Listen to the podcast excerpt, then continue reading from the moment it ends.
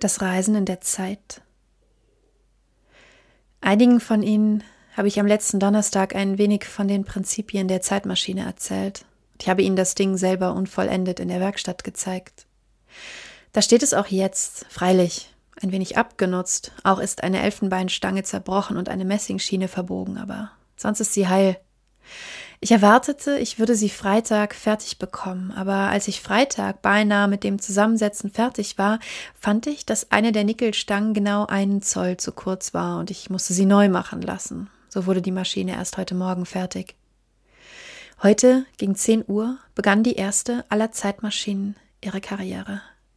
Ich legte die letzte Hand an, sah noch einmal alle Schrauben nach, tat noch einen Tropfen Öl auf die Quarzstange und setzte mich auf den Sattel. Ich vermute, ein Selbstmörder, der sich die Pistole an den Schädel hält, muss ungefähr ebenso fragen wie ich, was nun kommen werde.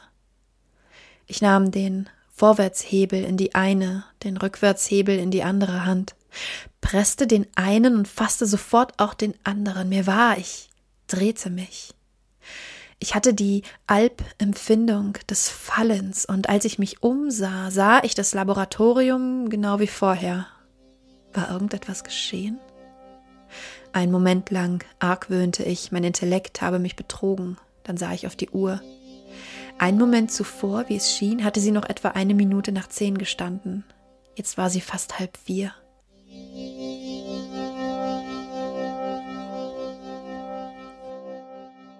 Ich holte Atem, biss die Zähne zusammen, fasste den Vorwärtshebel mit beiden Händen und ging mit einem dumpfen Schlag los. Das Laboratorium wurde neblig und dunkel. Mrs. Watchett kam herein und ging, offenbar ohne mich zu sehen, zur Gartentür. Sie wird wohl eine Minute oder so gebraucht haben, um durchs Zimmer zu gehen, aber mir kam es vor, als schösse sie wie eine Rakete hindurch. Ich drückte den Hebel zu seiner äußersten Lage hinüber. Die Nacht kam, wie wenn man eine Lampe ausbläst, und im nächsten Moment kam der Morgen. Das Laboratorium wurde blass und verschwommen, dann blasser und immer blasser. Hierauf kam die schwarze Nacht, dann wieder Tag, wieder Nacht, wieder Tag, schneller und immer noch schneller. Ein wirbelndes Murmeln füllte mir die Ohren und eine seltsame, dumpfe Verwirrung senkte sich auf meinen Geist. Ich fürchte, die eigenartigen Sensationen des Reisens in der Zeit kann ich nicht klar machen. Sie sind außerordentlich unangenehm. Man hat ein Gefühl wie auf der Rutschbahn, ein Gefühl hoffnungsloser, jäher Bewegung. Ich hatte auch dasselbe furchtbare Gefühl eines drohenden Zusammenstoßes. Als sich die Geschwindigkeit vermehrte, folgte die Nacht dem Tage wie das Schlagen eines schwarzen Flügels. Dann schien die dunkle Andeutung des Laboratoriums von mir abzufallen, und ich sah die Sonne über den Himmel hüpfen. Jede Minute sprang sie hinüber, und jede Minute war ein Tag.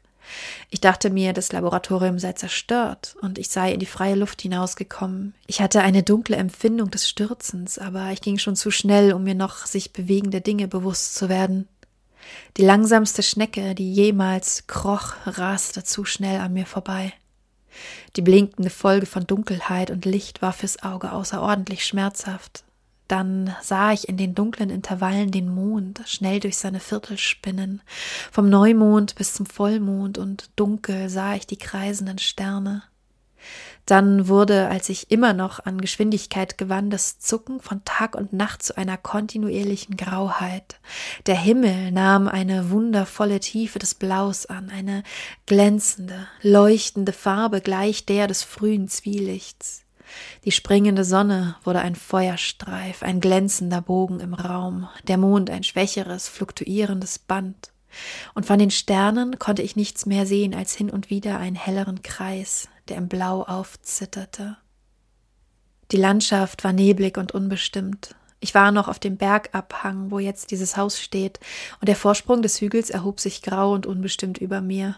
Ich sah Bäume wie Dampfstrahlen wachsen und sich ändern, jetzt braun, jetzt grün, sie wuchsen, breiteten sich aus, zerbrachen und verschwanden. Ich sah große Gebäude sich matt und schön erheben und wie Träume schwinden. Die ganze Oberfläche der Erde schien verändert, unter meinen Augen zu schmelzen und zu zerfließen. Die kleinen Zeiger auf den Ziffernblättern, die meine Geschwindigkeit angaben, rasten rascher und rascher herum, dann sah ich, dass der Sonnengürtel in einer Minute oder weniger von Wendekreis zu Wendekreis auf und nieder schwankte und dass also meine Geschwindigkeit über ein Jahr in der Minute betrug. Und Minute für Minute blitzte der weiße Schnee über die Welt und verschwand, und ihm folgte das helle, kurze Grün des Frühlings. Die unangenehmen Empfindungen des Aufbruchs waren jetzt weniger aufdringlich, sie versanken schließlich in eine Art hysterischer Heiterkeit. Ich bemerkte freilich ein schwerfälliges Schwanken der Maschine, das zu erklären ich außerstande war, aber mein Geist war zu verwirrt, um darauf zu achten, und so warf ich mich mit einer Art Wahnsinn, der mich überkam, in die Zukunft. Erst dachte ich kaum daran aufzuhören und dachte kaum an anderes als diese neuen Empfindungen. Aber dann stieg in meinem Geist eine neue Reihe von Eindrücken empor, eine gewisse Neugier und zugleich eine gewisse Angst, bis sie mich schließlich ganz in Besitz nahmen. Welche seltsamen Entwicklungen der Menschheit, welche wundervollen Fortschritte gegen unsere rudimentäre Zivilisation, dachte ich, mussten sich nicht herausstellen, wenn ich näher in die dunkle, flüchtige Welt hinausschaute, die vor meinen Augen raste und pochte. Ich sah große und glänzende Architektur um mich aufsteigen, massiver als irgendwelche Gebäude unserer Zeit, und doch, wie es schien, aus Glimmern und Nebel gebaut, ich sah ein reicheres Grün den Hügelhang herauffließen und ohne winterliche Unterbrechung bleiben. Selbst durch den Schleier meiner Verwirrung erschien mir die Erde sehr schön. Und so kam ich auf den Gedanken, Halt zu machen.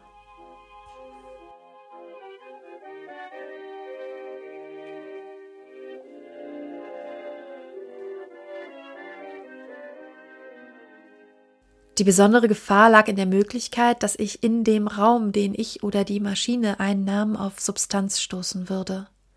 Solange ich mit großer Geschwindigkeit durch die Zeit fuhr, machte das nichts aus. Ich war sozusagen verdünnt, schlüpfte wie ein Dunst durch die Interstitien dazwischen liegender Substanzen. Aber wenn ich anhielt, so musste ich mich Molekül für Molekül in alles hineinquetschen, was mir im Wege lag. Ich musste meine Atome mit denen des Hindernisses in so intime Berührung bringen, dass eine tiefe chemische Reaktion, womöglich eine weitreichende Explosion erfolgen und mich und meinen Apparat aus allen möglichen Dimensionen heraus ins Unbekannte schleudern musste.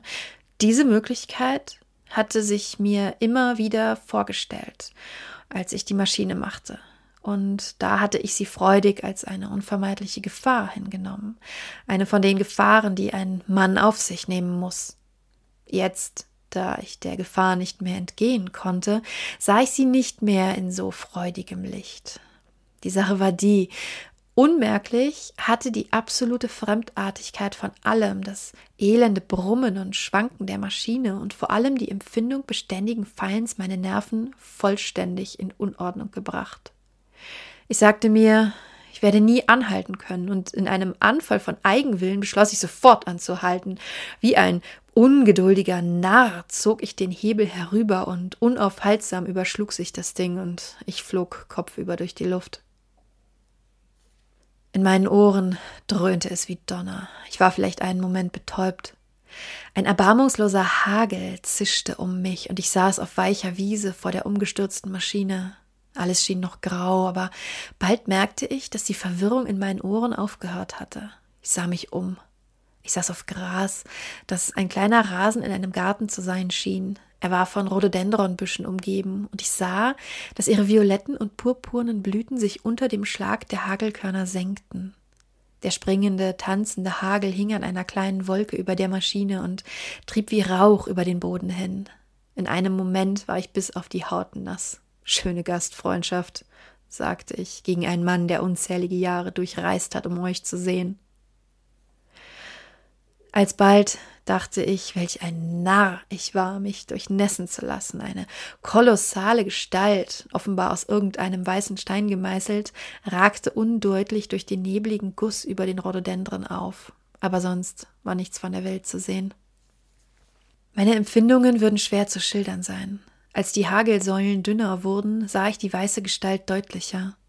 Sie war sehr groß, denn eine Silberbirke reichte ihr bis an die Schulter. Sie war aus weißem Marmor, an Gestalt etwa wie eine geflügelte Sphinx, aber die Flügel trug sie nicht vertikal an den Seiten, sondern ausgebreitet, so dass sie zu schweben schien. Das Piedestal schien mir war aus Bronze und es war dick mit Grünspan bedeckt.